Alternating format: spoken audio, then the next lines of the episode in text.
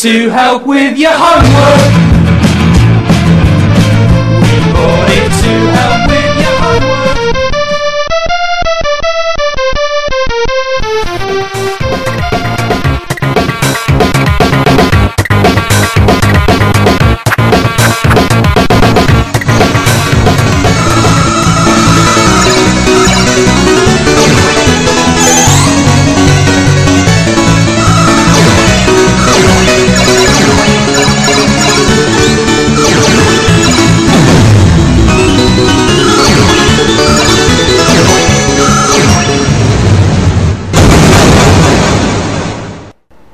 Retrocomputaria, porque velho é o seu PC.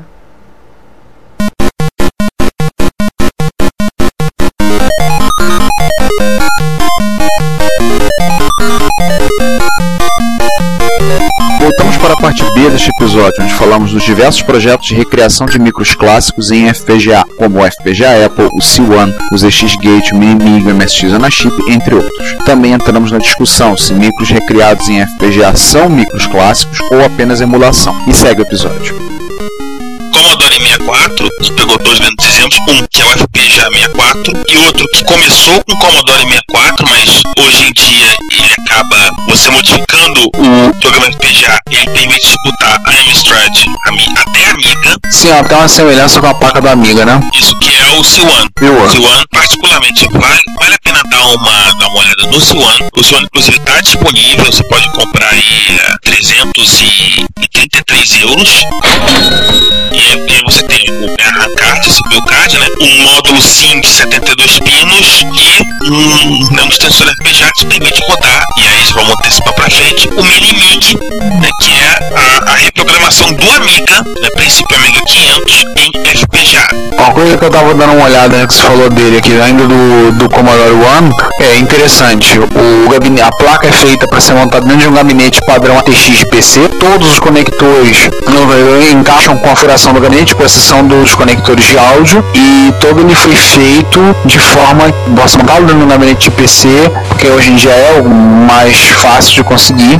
E tem muita coisa. O Commodore, o Commodore One, o seu One, tem muita coisa. Suporte a monitor VGA, banco de 72 de sim, 72 pinos, como o César falou. Pode ter uma memória, ma- uma memória expandida para gráficos, até 128 MB para gráficos música, parte áudio. E olha, tem uma coisa aqui que é um feature que o próprio Commodore 64 original não tinha. É uma CPU compatível com o 65C816, que é o CPU 16 bits, usado no nosso querido Apple IIgs e no Super Nintendo, né, o clone, né, da Record, e que foi feito há um tempo atrás uma placa de expansão para o Commodore 64 e o 128 pra, de rodar, e ele já está incluso ó, no, no projeto, com 20 MHz. Assim, o interessante é que essa placa, essa é um exemplo de uma placa que está comercialmente, ela é comercialmente disponível para quem tiver interesse. Tem um custo, tem um custo que é relatado lá quanto é o custo que se coloca. 333 euros. 300 EVZ, o que o César falou, obrigado por ter lembrado, mas tá lá a placa disponível, então tem fotos, você pode quiser comprar e ela usa em particular um chip da Altera para implementação, tem um socket, por exemplo, para cartão compact flash, tem a versão que eu tô vendo aqui, tem uma placa de, tem um pente memória, um socket de memória do tipo DIN e várias outras coisas, suporte coisa USB, várias, várias outras coisas, bem interessante. Façam suas economias aí que é, pra gente calma, tem mais coisa. Sim, eu tô vendo aqui, eles também tem o Super VIC, que é uma modificação em cima do VIC 2, né, do Commodore 64, permitindo, minha gente, resoluções de 1280 por 1024. E, nossa, e ainda tem mais. Paleta de Deus. Paleta de 65.535 cores, 256 simultâneas. Nossa, Uau! E é claro, sair da VGA. fantástico. Agora, saindo dele, falando uma olhadinha, uma olhadinha na outra.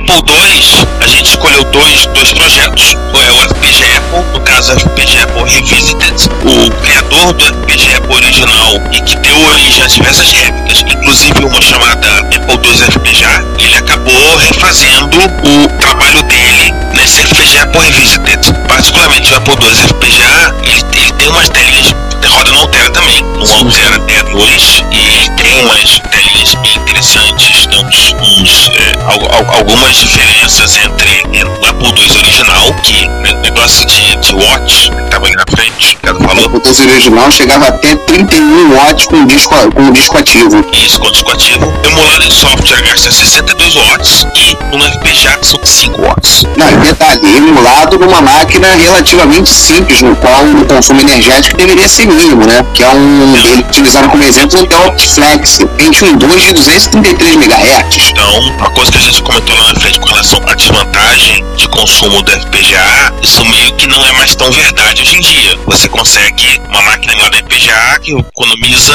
gasta um quarto da máquina original em termos de energia. E aí é óbvio, tem uma série de coisas que você pode adicionar, você tem os, é tudo, tudo que você quiser para se divertir, etc e tal. Os nossos amigos doadores de Sir Clive Sinclair tem os ZX-Gate, Mas era uma coisa que eu tava olhando antes de passar dos X-Gates, tava olhando do FPGA Apple. Ele comenta que eh, inicialmente ele foi. E o que ele teve a motivação de mexer foi que pediam ele portar o código do FPGA Apple para o Commodore One, que a gente falou ainda há pouco. E parece-me que essa, por isso que ele passou para desenvolver, incrementar, tudo melhorar a questão de uso de cartão SD para guardar imagem de disquete, fez isso. O chip que eles usam altera. E já que falou do pessoal do Sinclair, ele tá vendo pra. Ele tá tentando, tá pensando, estava começando a desenvolver para fazer com que a placa do FPGA Apple também rodasse uma versão da máquina da Sinclair, do, do Spectrum. Mas ele comenta que ele parou o desenvolvimento, não tem interesse em continuar, mas o código está disponível e é um Spectrum 128 completo, incluindo elevação de som e carregando os- as imagens, imagens de fita cassete que estão disponíveis na internet. Então, assim, a própria FPGA Apple, a vantagem do jeito como é o projeto, como são os projetos, eles podem simplesmente pegar e, e colocar e pe- pegar o negócio e botar outra máquina rodando dentro. Sim, como por exemplo é o caso ZX-Gate. ZX-Gate. Os ZX-Gate você pode é, sair de um ZX81 com um Jupiter e cair dentro de um TRS-80. Que Esse é bem interessante, né? Bem, o projeto consegue fazer quatro máquinas, né? Um único tiro. E é uma coisa muito interessante que, basicamente, na página do ZX-Gate, ele te dá quase uma receita de como começar, né? O que que você precisa, a não sei o que, onde baixa as coisas. É bem legal. Bem, bem esmiuçado, né? Bem passo a passo. Eles, o que eu achei interessante dessa do ZX-Gate é que ele, em tratar, tratar isso passo a passo, ele comenta uma coisa. Bom, o ZX81, né, foi inteiro implementado em um chip FPGA. Conseguiu implementar tudo, provavelmente deve ter sobrado coisa, e aí ele resolveu continuar. Interessante que ele traz tudo, o código, ele descola a placa de desenvolvimento, os adaptadores, tudinho, tudinho, tudinho, tudo como se fazer, como você gerar o código, tudo explicando tudo bonitinho. Então, quem tiver interesse, tiver acesso à placa, Tem um CVS aqui, tem repositório CVS para baixar o que quiser. e só um detalhe, um parênteses não tem tanto a ver com retrocomputação, acho que a gente tiver curiosidade, o Sandro até nos alertou para isso. Ele tem um link para um site o cara explicando como fazer seu próprio arcade, só vai no fliperama usando FPGA.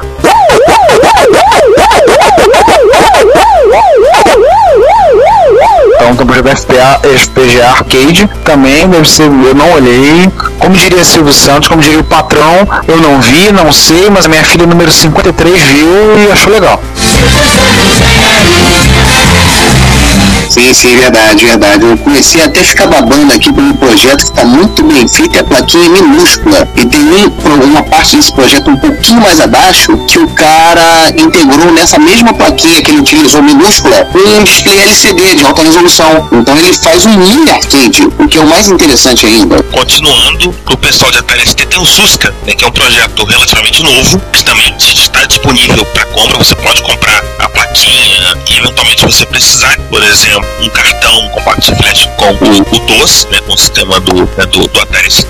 Né, e o Susca é um, um Atari ST, Atari ST né, open source, ele usa o né, que é um DOS open source. Se você já esqueceu, o DOS é o sistema operacional do Atari ST, operacional barra ROM, enfim, essa coisa toda. E tá à venda bonitinho lá, plaquinha, se você pode pagar, um pouquinho mais cara, vai ser 619 euros.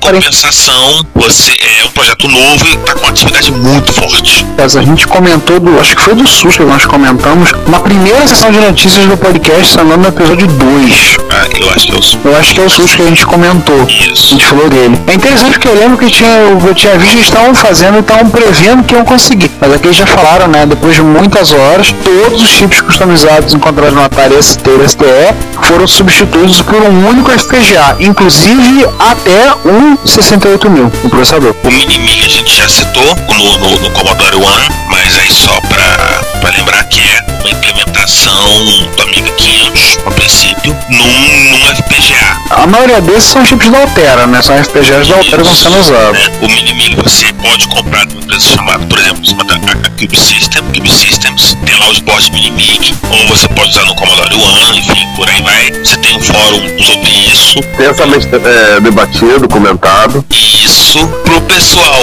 muito old school. Tem o, o Alter 8800 micro, Sim. Que né, você pode literalmente brincar de ver luzinha rodando na sua frente. Você pode brincar de Bill Gates, cara. Pode É verdade. É, ou, ou então até de Capitão Kirk. Faz um julgamento lá do Capitão Prime. Como tá perguntando. O Capitão teve É, o faz. Alter do Alter 800 em kit, 199 dólares mais o custo de envio. Ou se você não for amigo do Ferro Todo, como é o meu caso,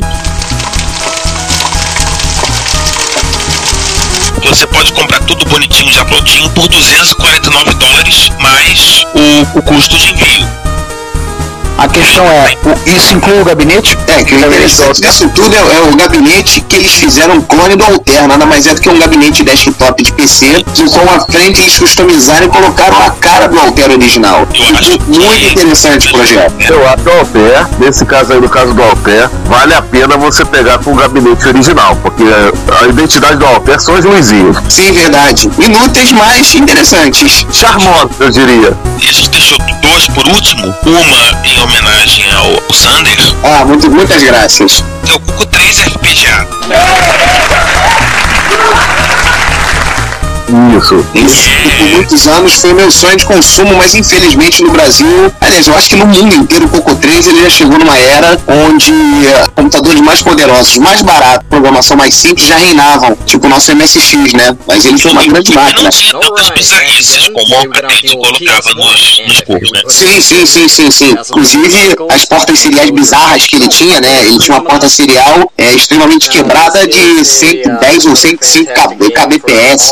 Eu nunca entendi essas velocidades do corpo. Mas fazer o que, né? Foi um computador de borda. Foi o meu primeiro contato real, de verdade, com computação hardcore, escovação de bits. Foi o primeiro ou foi o primeiro de programação? Cara, na verdade, o meu primeiro computador não foi um computador. Ele foi um cartucho basic para Atari com um teclado, no qual você conectava nas duas portas do controle do Atari 2600.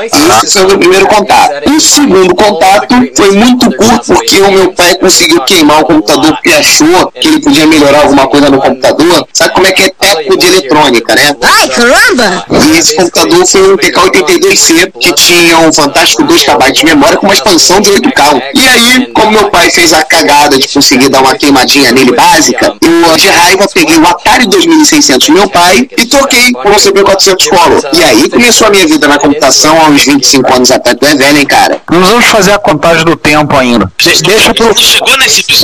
É, deixa pra, deixa pra pessoal contar com o carbono 14. Sim, sim, não, mas gente, gente, vamos, vamos fazer uma coisa. Eu comecei muito cedo. Eu comecei assim, o meu contato com o CP400 Color foi quando eu tinha 10, 11 anos. Foi uma coisa muito assim moderna, sabe? Eu comecei muito cedo com a parada. Meu contato com o meu também foi por aí. Né? Pra fechar essa parte do nosso episódio, a gente comenta do Anti-Chip MSX. Ricardo, faça as honras da casa, por favor. Ah, tá bom. Senta. Ah, Agora vai começar. Agora quem que apanha? O, apanhou a meia hora atrás. agora tem algumas pessoas que vão jogar bombas. Ah, cara, pra bater sempre tem mão. Pra dar dinheiro é que eu nunca encontro uma. Pra bater sempre aparece mão. Pois é, né? O que agora vem as canadas. Com certeza. O ano Chip MSX, a história resumida é o seguinte: anos atrás, a empresa que estava a ASCII, que era detentora do padrão MSX, descobriu que não havia uma comunidade de desenvolvedores ativa, uma comunidade de programadores desenvolvendo coisas para MSX, se empolgaram, resolveram a patrocinar o desenvolvimento, resolveram apoiar o desenvolvimento do MSX de novo. Eles desenvolveram algumas coisas que foram já tem um tanto quanto questionáveis pela comunidade, como por exemplo fazer um emulador e fizeram um emulador tosco. Lançaram um adaptador para um leitor de cartucho pegar na porta USB, aquela aberração chamada MSX PC, que era uma coisa semelhante àquele Commodore 64 que nós comentamos alguns episódios atrás. Que vocês devem lembrar a reação do João quando viu. Tudo ter visto o MSX PC foi igual daquele Commodore. É, falou, ele falou exatamente a mesma coisa que ele falou naquele episódio, vocês lembram? What the hell is? É, isso mesmo. This really pisses me off. Daí pra baixo. Existe um grupo de desenvolvedores relacionados ao MSX no Japão, que é o EZE Artix Factory. E o EZE, inclusive, me falaram que a, a brincadeirinha, o EZE dizendo que eles são pseudo ou quase, que é o significado em japonês, que como muitos, surgiram vários projetos de desenvolvimento de MSX novos em FPGA. Não é novidade, no Brasil houve pelo menos dois. Um não saiu da, não saiu da prancheta, não saiu da ideia, e um outro projeto que começou a fazer, teve apoio financeiro, mas infelizmente a pessoa que está desenvolvendo tal conjuntura e prefere suspender o projeto e mandar devolver o dinheiro para todo mundo. Abraço, Ademir Caixão. Não, né? Em falar em Ademir, em qual, em qual desses o Ademir participou? É, esse, esse que está querendo devolver o dinheiro. O que, que acontece? O pessoal da ESE e outros grupos de usuários na Espanha teve gente, o, o Mãos do Leonardo Padial, o projeto NMSX, teve alguma coisa projetada na Holanda, teve até na Coreia.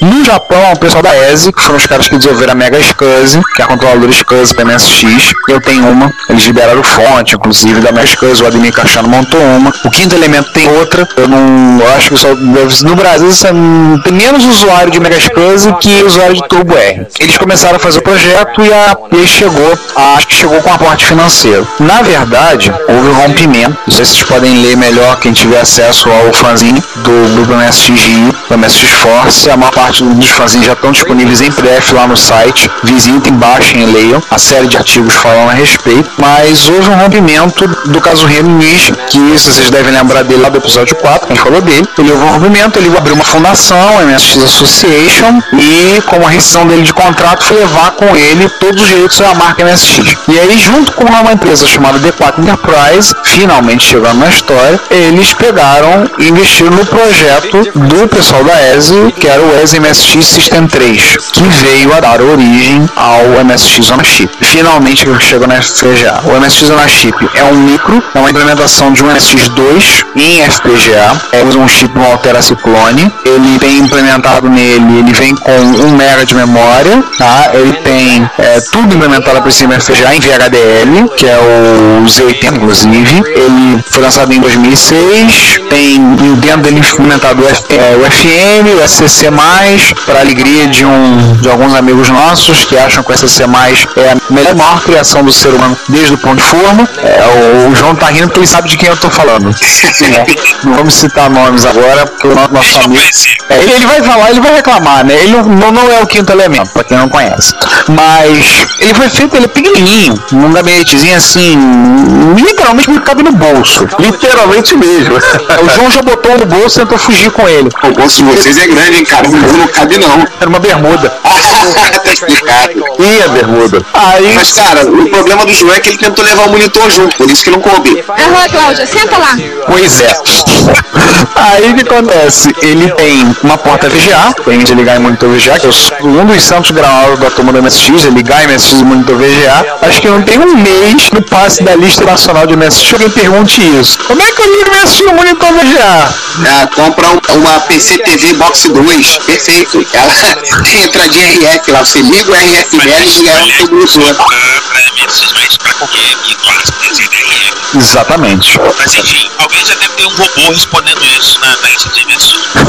É verdade. você duvida muito, né? O que, que tem nele de diferente além do formato MSX? Ele tem duas portas USB que não estão implementadas, tá? estão lá para expansão futura, não foram implementados no FPGA, no, no código VHDL. Ele tem um leitor de cartão SD, esse sim implementado com código para a Mega SCSI. Então, ela tem uma Mega SCSI compatível lá dentro que o cartão SD é conhecido como Drive A, digamos assim. Ele é a Music, Tem o Music, tem a porta VGA, série de áudio, tem estéreo, tem e dois, dois conectores, dois slots de cartucho, dois pontos joystick e conector de teclado padrão PC. MSX DOS já embutido. E vai falar dele, é, é, devido às restrições ou no Japão, pra venda na Europa, por conta da especificação RLHS, é, regulação RLHS da Europa, é, houve certos problemas para ele ser distribuído na Europa na sua forma original. Ele teria que ser, muita coisa teria que ser alterado nele. Ele, com isso, entrou uma briga entre, a distribuidora europeia, que era Basins, e a barra Asiatics Factory barra Men's Association, com uma brigalhada. Aí, A a- Basins saiu do circuito e nunca se distribuiu uma versão europeia ou uma versão ocidental do anti-chip MSX. O que acontece é que ele foi feito um lote de 5 mil micros. Foi até uma piada, o caso Hiroishi, quando foi anunciado no evento, falou: ah, se a gente não vender tudo, é, vai ficar difícil. E O que prazo, inclusive, foi meio apertado na época. A piada foi que ele chegou: vamos ter plano, não, eu tiro as moedinhas do bolso e entrega pra completar, pra fechar. Mas foi feito um lote de 5 mil desses micros, foram vendidos fortemente no Japão e hoje em dia eles são mais raros que mosca da cabeça branca. Eles são.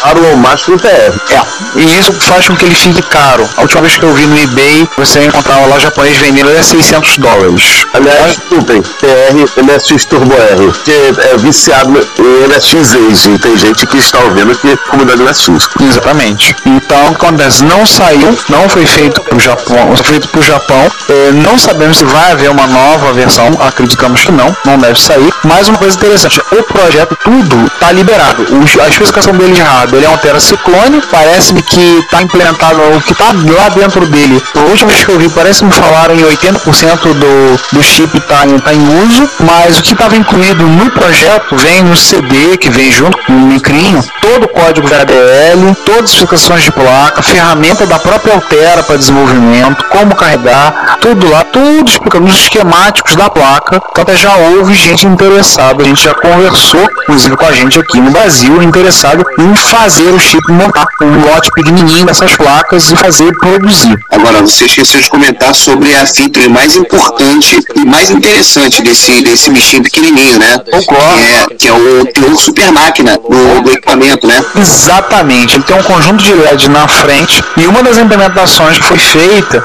inclusive há um grupo de gente hoje que continuam desenvolvendo o código de vez em quando eles soltam uma versão nova. Então, se você tem um cabo JPEG, JPEG, você pega o micro, bota lá, abre ele, espeta o cabo, injeta o código vendo o que dá. É, e uma dessas features foi que o conjunto de luzes que fica na frente, eles ficam passando para os lados, né? Acende, apaga, acende, apaga. Quem assistiu nos anos 80 a série A Super Máquina ou teve o desprazer de ver a tentativa da nova versão no ano passado, no ano de 2009, é, Um, um tremendo Mustang. Pois eles utilizaram uma, um carrasco e conseguiram estragar. Sério, não entendi isso, cara. Eu, aliás, aliás, o carro era a melhor, o carro era a melhor parte do, da série. Com certeza. Eu achei que o piloto, tipo, quis uma relação piloto, mas só ladeira abaixo. Não. Enfim, enfim esse, não, esse não é um podcast de chorar, né? É Sim, feio, então vambora. Mais um parênteses, a atriz que fazia a personagem feminina primeira é linda de morrer. Não lembro o nome dela. Cláudio, não me bata, por favor, amor, não me bata. Então, foi feito uma tiragem limitadíssima desse livro, existem pouquíssimos. Tem muita gente na comunidade que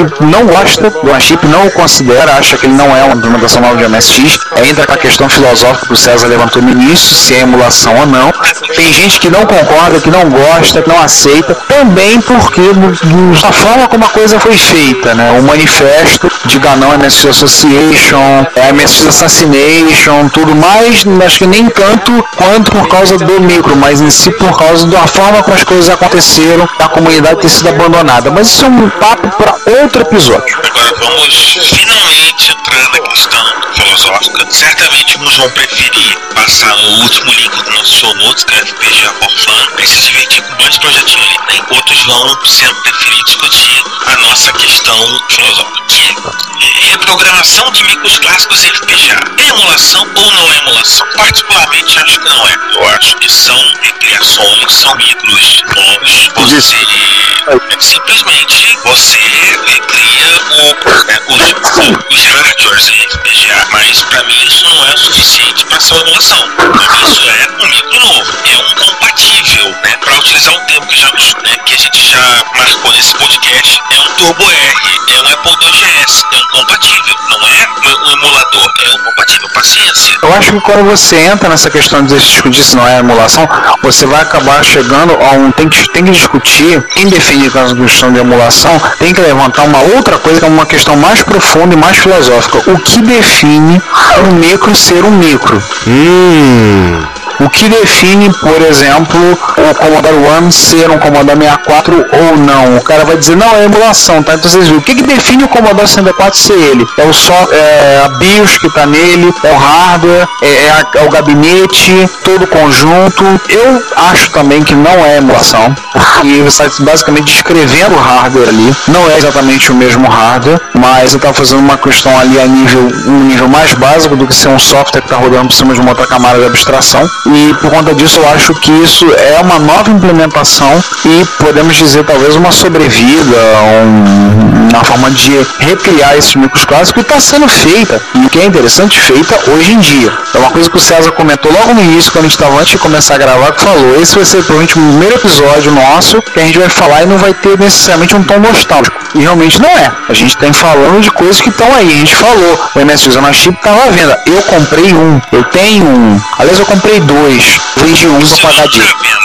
É, tá à venda. Você pode comprar o C1, O, o Fusca tá à venda. O Altero 8800 tá em pré-venda. você pode chegar lá e encomendar, falar com o cara. Ano, se o ano que você pega, você coloca o disco de Commodore 64 lá, a tua imagem de disco e pronto. Você tem um Commodore 64, você reprograma em VHDL, você tem um Amstrad, você tem um, um Amiga. Isso é agora, real, você pode fazer isso. As pessoas ficam se prendendo a uma filigrana, uma coisa, na minha opinião, pequena, dizendo que não é, é porque talvez não sei, não sei exatamente o motivo, talvez porque prendendo se é passado, uma coisa. E isso é uma coisa completamente real, como disse o César, você pode pegar e comprar. Aí Alguns vão dizer, pô, mas tá caro. 600 e poucos euros tá caro, mas aí que tá, não tem escala de produção. Eu tava explicando isso esses dias para meus alunos, explicando a diferença de arquitetura de processadores nas aulas de montagem e manutenção. Tem que ter escala de produção. Alguns podem dizer, ô, micro são caro. Sim, gente, eu paguei 600 reais na primeira vez que eu comprei o MSX Zona Chip. O seu vendi e o segundo eu paguei mais caro para tê-lo. Pô, é caro? Caro pra caramba. É muito caro. Mas o que? Não tem escala de produção. Uma coisa que o pessoal não pensa muito em termos desses micros é que essa produção não é uma produção feita em Taiwan com placas mães montadas por um grande fabricante que produz, sei lá, Fabricante, 400 mil funcionários que fabricam todo e qualquer gadget da face da Terra. Não é isso. Não é isso. Ah, fabricar é moda. Agora que eles fabricam, entrega pra quem contratou e depois clona e vende os dele. Exatamente. E o lote que eles fazem, assim, é lote, é lote na ordem das dezenas de milhares. Aí quando atinge escala de produção, fica barato. Agora é diferente você, em vez de produzir 50 mil placas, você produzir 50 placas. Sim, e artesanalmente, quase, né? Ah, Alguns até contrato. A gente estava vendo um vídeo do, do desenvolvimento de uma placa, aquela placa nova MSX, o que a gente comentou na sessão de notícias do episódio 6, que é do pessoal do Supersonics. Eles contrataram uma empresa e os caras usaram robôs para montar. A empresa usa robô. Eles filmaram o processo de fabricação, mas aquilo não é uma coisa barata de se fazer. E mesmo assim, é, assim, são al- algumas, sei lá, centenas de, de placas. Se você pode chegar hoje numa fábrica e dizer, ó, eu quero, sei lá, fabricar 100, 200, 500 placas, ótimo. Mas o fato de você comprar, você encomendar uma fábrica, não significa que não deixe, não tem escala. Não tem escala. Porque a fábrica vai cobrar um preço X no valor individual para 500, coisas 500, e vai cobrar, sei lá, 0,1x se você encomendar 100 mil. 100 mil você tem muita grana e você tem que ter uma estratégia de venda de 100, de 100 mil. Que é diferente. Nunca você vai, sei lá, um C1, você vai ter uma escala de vender 100 mil. Ó, um exemplo bom que eu tenho de escala é o seguinte: anos atrás, o grupo MSX resolveu fazer PIN, broxinho, do logo do MSX. Vamos ver preço para fazer 10 pins. A empresa cobrava algo em torno de 10 ou 11 reais cada pin. Vamos perguntar quanto ficaria o custo para fazer 100. Aí o preço caiu para 2,50 cada pin. 2,50, 2,80. E a gente trabalhou com isso, aqueles pins a gente trabalhou com uma margem de lucro muito apertada. Mas por quê? A gente aumentou a quantidade de itens de 10 a gente aumentou para 100, aí ela, o custo de produção caiu. A gente, cada um passou a custar, em vez de custar 10 reais, passou a custar em 3. Então, assim, da mesma forma. Não tem escala para isso. Então, é uma questão dessa forma que alguns vão dizer talvez que é caro. Claro, é um hobby, é um hobby que é um tanto limitante, é um fator limitante. Mas na minha opinião, é micro como outro qualquer. Porque tá implementado no time FPGA, é um micro, seja ele um MSX Zona Chip, um C1, o Susca, o, o ZX Gate, feito da mesma forma o, aquele do Coco, do Coco 3, o do Apple 2, Mini Mig, é tudo micro. É tudo micro, na minha opinião, não, é emulação não. Isso porque você tem aquela, aquela vertente que, quando se trata de emulação, você tem conversão de código. Você tem alguma coisa que faria o papel de um hipervisor, convertendo código para o sistema hospedeiro que vai ainda enviar o hardware. Então você tem várias camadas aí. Você tem software, o hardware emulado, o equipamento emulado em si, você tem um pequeno hipervisor, você tem um sistema operacional e você ainda tem o hardware. Então você tem conversão de chamada. O que no caso do FPGA, de um hardware feito com FPGA, tipo o C1, você não tem hipervisor, você não tem sistema operativo, você não tem nada disso. Você tem um código legado comunicando direto com o processador. Cara, eu vou seguir por uma, numa linha um pouco menos técnica, um pouco mais emotiva. Olha, tudo bem que as pessoas se apegam àquela máquina, aquele jeito, aquele tapete clássico, você viu durante 20 anos, aqueles disquetes antigos.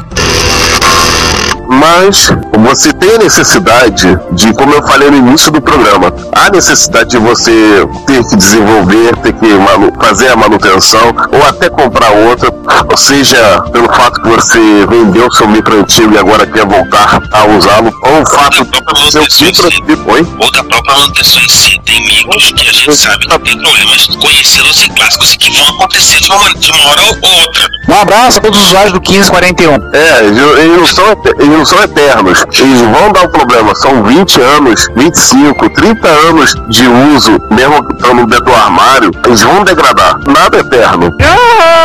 Então, o que acontece? Você só tem duas escolhas. Ou você acaba caindo no, no, no ouvir em folha e que vai te permitir o máximo de look and feel antigo, dentro da medida do possível, ou você vai acabar caindo no- nos famigerados emuladores. Quer dizer, vou botar um famigerado entre aspas, porque tem muita gente que gosta, não vou reclamar, mas a gente sempre incentiva o uso do micro clássico. Sim, nada como usar um, nada como utilizar, por exemplo, meu bom e velho CP400 Co- Color, mas pega e vai fazer algum programa para ele naquele tecladinho de pastilha. Milhões de vezes você utilizar um emulador com um teclado maravilhoso de PC, de Mac, seja lá o que for, né? Pois é, em última instância, se você quiser um look and feel, você simplesmente pega a placa nova, o teu MSX, teu Commodore 64, teu Amiga, não vão durar para sempre, por mais bem cuidados que Se um dia, vamos bater na madeira, ele morrer, você compre um, um Minimix, um Commodore One e tudo mais, abre o gabinete dele, tira a placa antiga e bota nova. Pronto, o look and feel continua. Concordo, concordo. Inclusive, eu fiz isso meu bom e velho Hackintosh, né? Sabe como é que é, né, cara? Po- Pobre é uma desgraça, né? Quando meu, meu bom e velho G, G4, G3 aqui, minha torrezinha G3, começou a dar casos de que ia morrer, o conteúdo dela foi arrancado e foi metido numa placa-mãe PC aqui dentro, baseado em Intel, e foi instalado um SX 10.5, já atualizado para 10.5.8. Mas o feel continua sendo meu bom e velho gabinete de G3. Eu acho que cada um colocou sua opinião. Por um acaso, os quatro convergiram para o mesmo lugar. Queremos, particularmente, a opinião de vocês sobre isso, se emulação, se não é emulação. E com essa pergunta no ar, a gente termina o episódio 8 do Retrocomputaria. Sim. A gente comentou um pouco, a gente não nem chegou perto de falar tudo de FPGA. Mais uma vez pedimos desculpas pela quantidade nominável de besteiras que devíamos ter falado na primeira parte. Ó, E o nosso próximo episódio, que é o episódio número 9, a gente começa a falar de sistemas operacionais. Vamos adiantar três episódios na frente, né? Vou mudar um pouquinho, porque, assim, para dar uma visão geral pro nosso ouvinte. Nós vamos fazer um episódio de sistemas operacionais, vamos fazer um episódio de Basic e vamos fazer um episódio CPM. Por que, que nós fizemos isso? Porque nós consideramos que o Basic e o CPM têm uma, tem uma importância fundamental na cena da retrocomputação. Com certeza. E aí nós vamos dois episódios específicos para Basic, um episódio específico para Basic, um específico para CPM. Mas antes, vamos ter um episódio sobre sistemas operacionais em geral dentro da, dentro da retrocomputação. E explicação. E a gente vai falar também de Nilson personagens, falar OS9, Pro 2, Voz. Trash 2, Trash 2. Eu acho que a gente vai falar. A gente fala do Gen. O Gen, como é que ficou? O Gen tá nesse episódio, César? Eu não lembro. o jeito é um episódio de CPM. Tá, tudo bem, tudo bem. A gente vai ter que falar, do- falar do da interface, né? Gen ou Gen, como, que, como, como queiram chamar. Mas vamos então um, um papo aí bacana sobre sistemas operacionais. Ver se a gente fala alguma coisa também, para não perder no costume, para falar um pouco de Unix, né? Unix para essas máquinas. Existe alguma coisa, não muito conhecida, mas a gente vai falar também. O Zix, se o, o, o criador do Zix um dia ouvir a gente, sabe que ele merece um espelho na orelha. E sabe por quê. E. Posso, posso dar um peteleco também, tio? Posso dar um peteleco? À vontade. Fábio, nós vamos falar de uma coisa, é claro, só dos primórdios, mas que é usado até hoje. Adivinha do que, que eu estou falando? O fogo. A roda. Cartão perfurado. É, Cal. Nossa. O que, que é, João? Fala aí. Estou- Antes que vocês queiram me apredejar e o, ouvinte também, eu vou falar, vamos falar também do início do Windows. Nossa, precisa? Precisa, porque tem uma surpresa. A primeira máquina que o Windows rodou não é PC. Que legal, hein? Não, o melhor do Windows, o melhor do Windows é você voltar um pouquinho o tempo e lembrar que o Bill Gates falava a clássica frase que 640k são mais que necessários para qualquer mortal. Hoje o Windows 7 não roda em menos do que uma máquina com um gig e meio. Vamos então segurar nossa onda, porque esse não é o episódio 9, esse é o episódio 8. E tá na hora de dizer tchau. Vamos. Hum, É, Sandra, já que você tá estreando hoje, diz tchau primeiro. Pô, gente, é uma pena. A hora do parto é dolorida, mas até a próxima. Gente, obrigado por vocês terem ouvido. Esperamos que vocês tenham gostado. Mais uma vez, comentem, mandem tweetadas, mensagens. Patas Bomba, por favor, isso aí vocês podem desviar para outro destino. Não, não mandem aqui para casa, pra casa de ninguém. Ah, e abraço também não, porque eu já estou resfriado o suficiente. É verdade. É, nos- é, mas nem vírus da gripe H1N1, nada disso. Mas comentem, elogiem, critiquem, falam o que vocês acharam. A gente precisa do comentário de vocês para fazer e melhorar o nosso podcast. Lembre-se que a gente sempre diz: o seu comentário é o nosso salário. Então, até mais, gente. Um abração. Nos vemos no episódio 9. É, Sandra, tá na hora de dar tchau. E né, mais uma vez, a gente pede desculpas. A gente. O Lucas tá pedindo porque a gente sabe que FPGA é um, é um campo extremamente técnico. É um episódio que a princípio a gente ia inserir em outros, mas a gente acabou trazendo como episódio Sim. porque é um tema novo, é um tema que está acontecendo, é um tema que está trazendo a retrocomputação pro nosso século, pro nosso tempo, mas já é humano e aí podcast é até mais normal ainda. E desculpe até a voz de pato, eu não sou nenhum criminoso que estou sendo. Estou aqui falando aqui incógnito, sou eu mesmo, só, só, só com essa voz tanto meio resfriado, então desculpem. Aliás, no dia que esse episódio foi gravado, foi é, aniversário né, de 60 anos do Voz, né? então com alguns meses de atraso, Voz, um abraço. Sinta-se abraçado pela gente.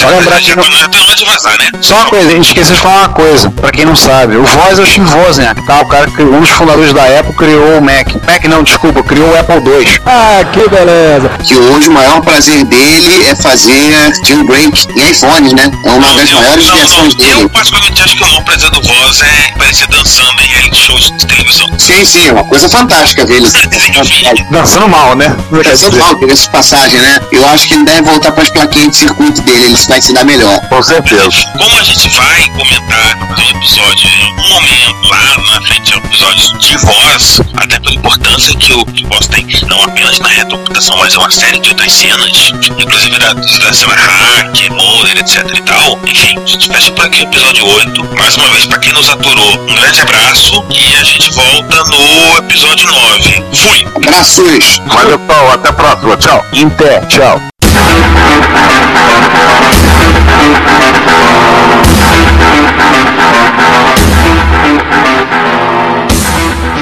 Bom dia, boa tarde, boa noite. Eu sou o César Cardoso e declaro aberta mais uma sessão de comentários, e-mails, tweetadas, sinais de fumaça e agradecimentos em Basic ou Assembler do Retrocomputaria 7. Nós falamos sobre portáteis. Hoje comigo tá o Ricardo Pinheiro. Oi, gente. É, onde é que a gente começa? Acho que vamos começar vendo Ah, o 7A. o 7A, o episódio de portáteis. Aliás, esse episódio de portáteis foi engraçado, né, César? Porque a gente achava que não ia dar tanto assunto e a gente conseguiu fazer dois episódios, assim, bem caprichados em termos de tamanho. O Edgar notou no 7A que o áudio pareceu cortando, esquisito. Eles, os Leprechauns fizeram o trabalho deles, aliás, muito bem feito. Parabéns a todos os envolvidos.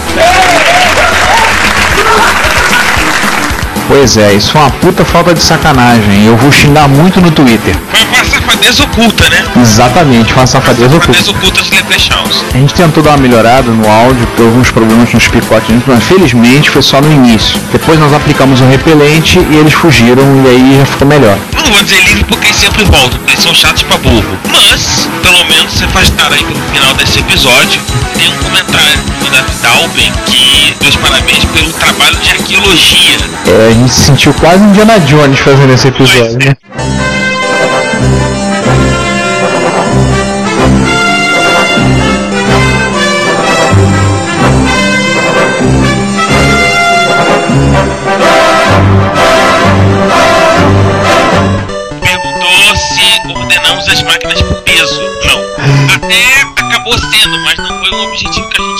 É, até que foi uma coisa engraçada, né? Porque a gente falou na parte A sobre micros que cabiam na mochila. Depois, na parte B, a gente falou de micros que cabiam no bolso e micros que distendiam a musculatura das costas ao serem transportados.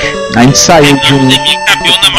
É, a gente saiu de um médio para um levinho para depois um peso pesado, né? Mas a alegria dele com certeza foi feita porque ele ouviu, a gente citou, por mais que tenha sido breve, mas a gente citou o Solution 16 da Prológica. Ele ficou todo contente porque a gente botou na imagem do post, tava lá o Solution 16.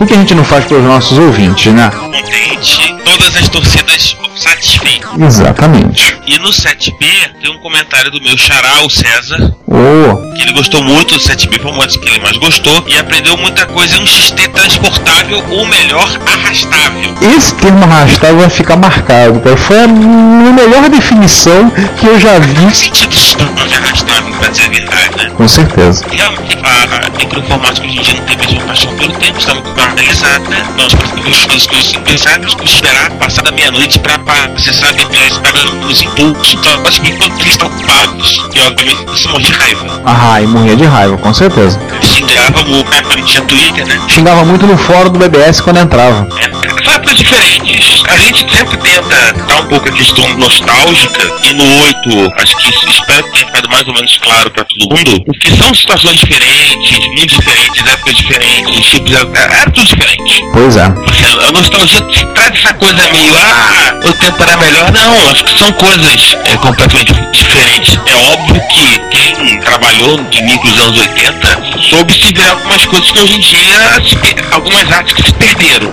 Exato. Tipo, né, maximização de memória livre, ou, ou então ap- aprender a, a funcionar com as coisas. É. Ca- caçar coisa para o teu computador rodar melhor, etc e tal. Mas são épocas diferentes e a gente tenta um pouco dessa nostalgia. Ah, essa coisa coisa meio ranzinza. Hoje em dia não perde muito, não. Todos nós temos máquinas modernas, temos nossos cards, nossas coisinhas, mas sabe que são coisas dessa época, coisas dos anos 80. E inclusive que você tinha que meter a mão na massa. É porque não tinha muito jeito, não tinha muita opção. Ou a gente fazia, ou fazia, né? Porque senão ninguém fazia. Exatamente. Alguém tinha que fazer, né? Então que seja você mesmo, porque não tinha muita opção. Agora, tem, definitivamente uma coisa que eu sinto falta e aí eu realmente vou ser nostálgico. É, por incrível que pareça, programa pra digitar. Programa pra digitar. Você comprava a re- a revista, abria aquela revista do lado do teu micro e digitava. Era bem uma coisa interessante, mas assim,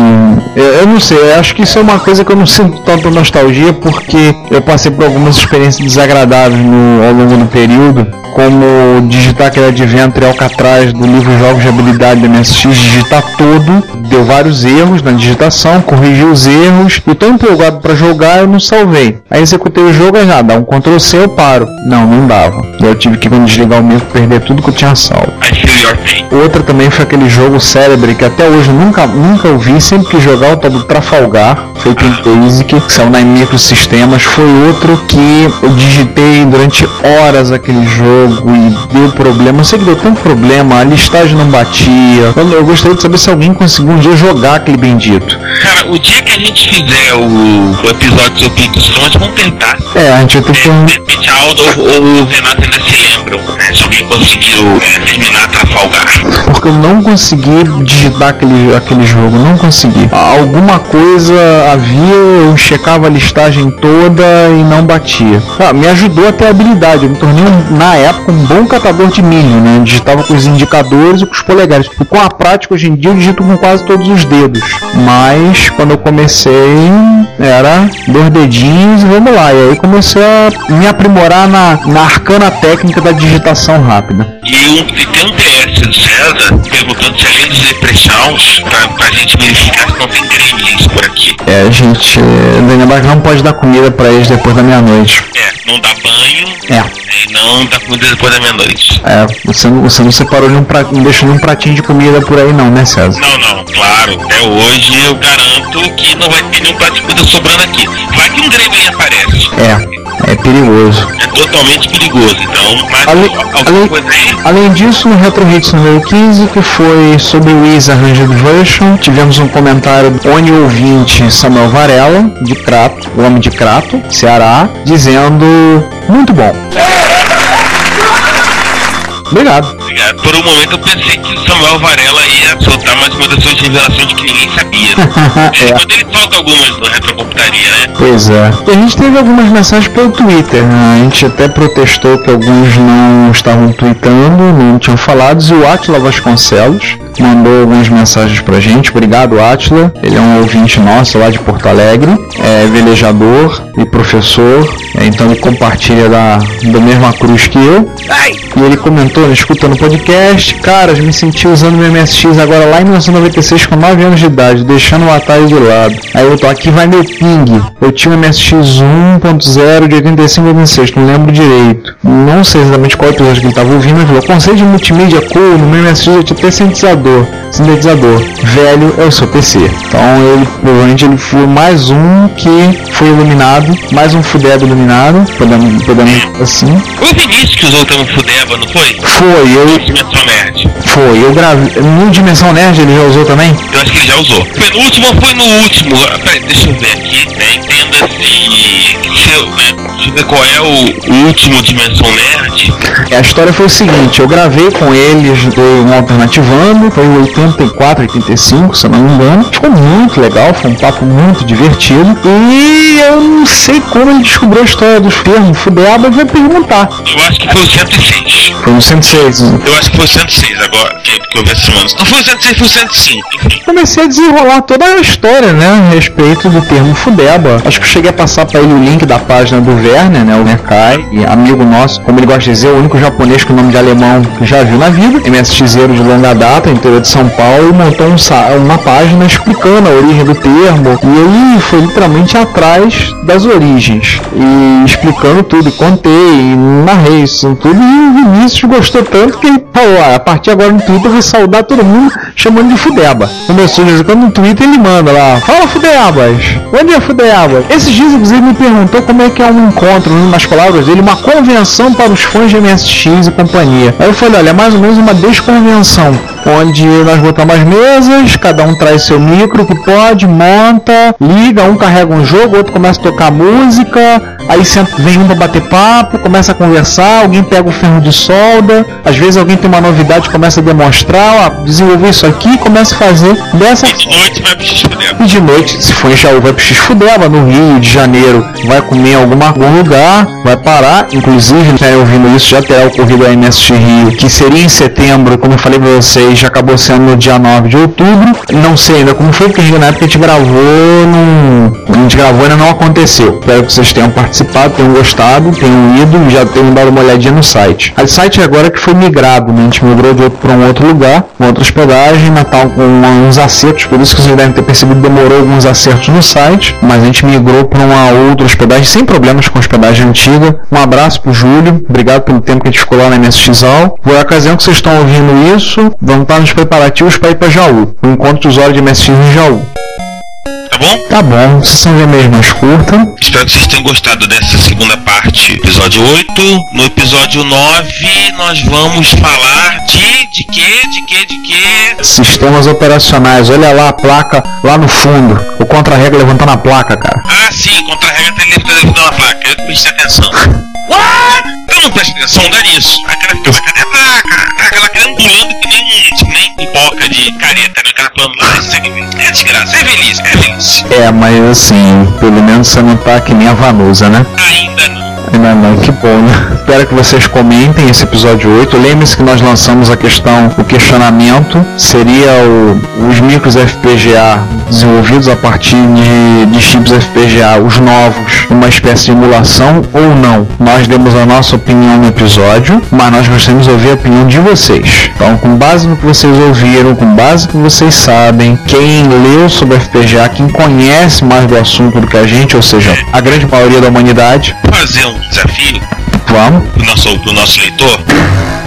Se a gente tiver comentários suficientes e bem embasados tal sobre essa resposta a essa pergunta, vamos ver se a gente consegue fazer um episódio só sobre isso. Vamos, boa. Entendeu? Tipo, pra, assim, até pra estimular o pessoal, a gente se com- tipo, se a gente tiver uma boa quantidade de respostas, de respostas bem fundamentadas, a gente promete que vai fazer um episódio que a gente vai ler essas respostas, comentar essas respostas e, se for o caso, até questionar a resposta. Com certeza, vamos fazer isso sim. Então, vamos, vamos fazer. ah, O desafio tá lançado, depende de vocês, né? Respostas bacanas, né? Respostas bem fundamentadas a essa pergunta, né? Micros em FPGA é, são ou não são população? Então é isso. Ficamos por aqui, né? Ficamos por aqui. Tchau, sou eu. Mais uma vez, bom dia, boa tarde, boa noite e até o episódio 9. Tchau. Tchau.